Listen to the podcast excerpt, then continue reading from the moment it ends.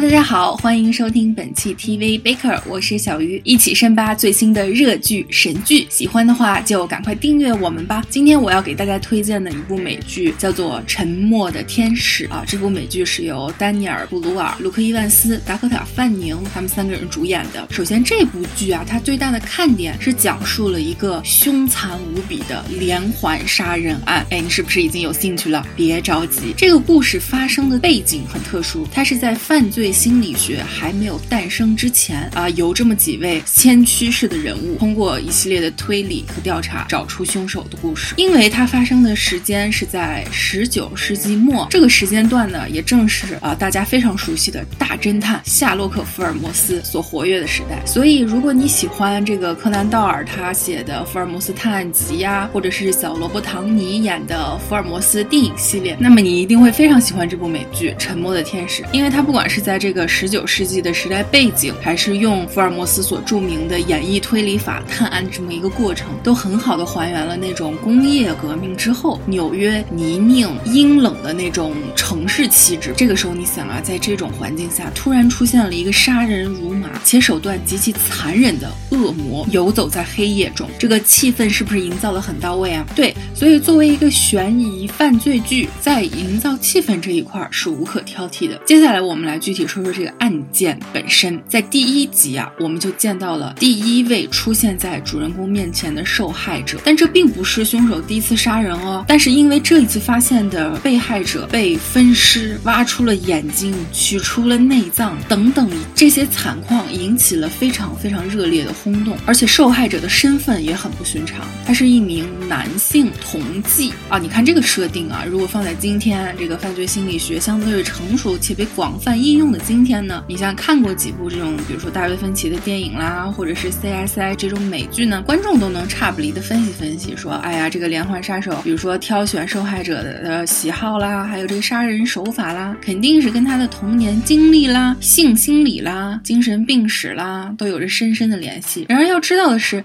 在十九世纪都还没有心理医生这个职业，所以我们的男主角呢，也就是丹尼尔·布鲁尔扮演的这个莱兹洛医生，它叫做 alienist，意思就是精神病患者医生吧，简单的这么去意译，它并没有形成一门学科，所以它是第一批想要尝试从心理学角度来解读人类行为的一个先驱，因此他主张就是先自己去理解这个犯罪者内心活动。然后再一步一步找到这个凶手犯案的一种模式以及喜好，来预防犯罪，甚至最后抓到凶手。那么整个案子的推动呢，非常的缓慢。一方面是因为当时技术确实不发达，而这个推理的过程费时费力；另一方面是纽约警署的保守分子不作为，甚至恶意的隐瞒案件。所以就是观感上来说，你会觉得这个剧看着看着，哎，怎么还没有线索呀？怎么看了半天才 才才把尸体分解清楚，然后。才找到这个关键的信息，剧情怎么这么拖呀？是的，在这方面，《沉默的天使》它绝对不像是犯罪现场调查 （CSI） 那种办案推理，犹如切瓜砍菜般，刷刷刷刷就搞定了。像你如果看惯了那种样式儿的推理剧，你可能会觉得《沉默的天使》这个办案效率啊，简直是令人着急。不过我还是要强烈推荐这个剧，因为除了案件本身，它还有其他的很多看点。第一个，所谓的时代背景，十九世纪的纽约，它在这个。电影里边有所展现，就是它的贫富差距特别的大，最高的有 G.P. 摩根这样的顶级富人来掌管着经济和资源，最底层的呢，有为了生存下去不得不去当娈童的孤儿。除了这个社会阶级，还有一些非常有代表性的人物，你比如说达科塔·范宁这个角色，她是第一位在纽约警局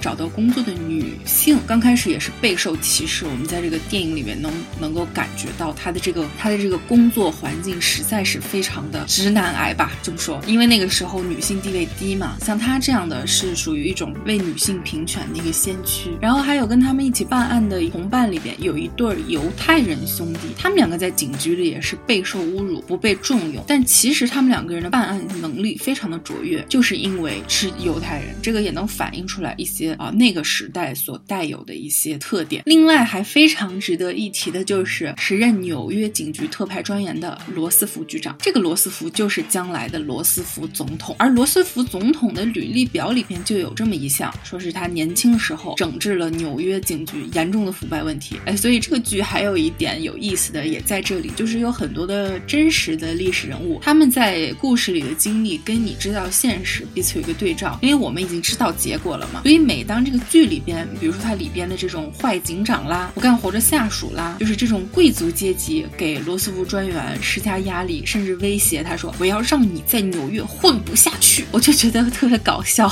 因为你想想，人家将来是要当总统的，对吧？你这个出言不逊的人，肯定将来不会有什么好果子吃。另外一个看点就是丹尼尔·布鲁尔、达科塔·范宁、卢克·伊万斯他们演的三个主角之间这个关系的演变。刚才前面两位我们有了一个介绍，呃，然后是卢克·伊万斯他演的这个插画师约翰，是一个我非常喜欢也特别有意思的角色。他首先啊是被莱兹洛医生形容为最具同情心，代表人类最美好的品质。而且他后来对一位给他提供了信息的小男孩，也是表现出了非常的关怀，这块很感人。呃，也能看出来他确实是一个心地善良的人。但是他这个人也有很多毛病，比如说他这个很放荡不羁，因为他之前被未婚妻甩过，然后又有酗酒的问题。最开始总是被莱兹洛时不时就找这儿画饼，狂怼几句。后期两个人的关系才慢慢变好的。所以啊，他们三个人作为主要这个探员，前五集里面其实一直都是处于一种貌合神离的状态啊，就是各干各的，而时不时的还互怼怼一下，一点儿也不团结。所以你看着看着，你会觉得这帮人不可能一起平安的共事，更别说一起努力找到凶手了，对不对？而且这个关键人物莱兹洛医生呢，他一点都不像我们所熟知的福尔摩斯啦，或者《True Detective》里边这种马修叔那种令人又敬又怕的实力侦探的形象。你甚至觉得莱兹洛医生他特别的不堪一击，从心理到身体都是这样的。为什么这么说呢？首先呢，他多次出现了这种被别人说了几句话就刺伤了痛处，这就是一个他心理比较脆弱的一个体现嘛。你们还记不记得《权力的游戏》里边，我们的小恶魔提利昂第一次见雪诺的时候，就说出了一句名言：“Let me give you some advice, bastard. Never forget what you are. The rest of the world will not. Wear it like armor, and it can never be used to hurt you.” 大概的意思就是说，你要用你的弱点来武装自己，这样别人就不能拿它来伤害你。所以从这个角度来说，莱兹洛医生他并不是传统意义上那种强悍的大侦探，这也导致只有通过他们三个人通力合作，才有那么点希望来破解了这个悬案。因此啊，就是他们三个人从最开始的不对付，甚至彼此怀疑啊，彼此互怼，到后期产生了这种珍贵的友谊，这个过程也很有看头。当然了。呃，我觉得《沉默的天使》它的缺点也比较明显，一个就是它人物的背景故事呢有一点虎头蛇尾，开始铺垫很多，但是你后来发现这些都不重要了，跟这个案件的关系也越来越遥远。其次呢，就是节奏的问题，刚才我们也有提到过，就是虽然他们的这个调查没有中断，但是中间的故事推进的非常非常的缓慢，但是中间他用了大篇幅来刻画社会百态和民生问题，但好在它的背景刻画是还。还原度非常高的，所以你看看嘛，其实也还可以的。总的来说，我是比较推荐这一部《沉默的天使》。一个是如果你喜欢探案或者是心理分析、犯罪类的剧的话，它一定不容错过。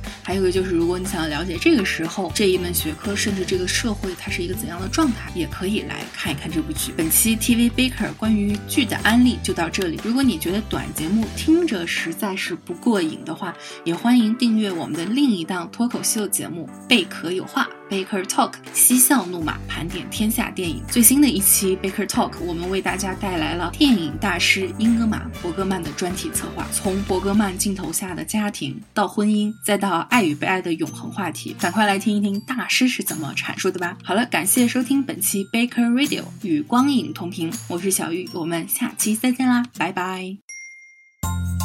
那我就来介绍一下这部。提升了整个瑞典离婚率的这个婚姻生活，就是应该说也是伯格曼的一部电视剧集吧。对，嗯，然后它讲述的是一对已经生活了十年的夫妻，然后突然有一天丈夫有了小三，然后两个人就呃离婚了，然后妻子一直花了一一两年的时间才从这种呃走出来，对，走出这个这个阴影，但这个时候丈夫又想回来挽回她，但是这个时候。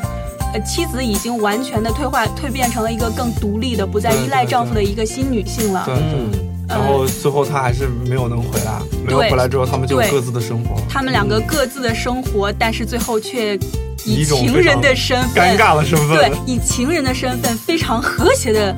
又在一起了。对对对。我是前两天看到那个微博上，也不知道是哪个大 V 啊，说了一句所谓的金句，说那个婚姻不过就是有性关系的友情。哇。这个我原来还听过一个小很小的时候听过一个京剧，什么前妻什么的都是亲人啊。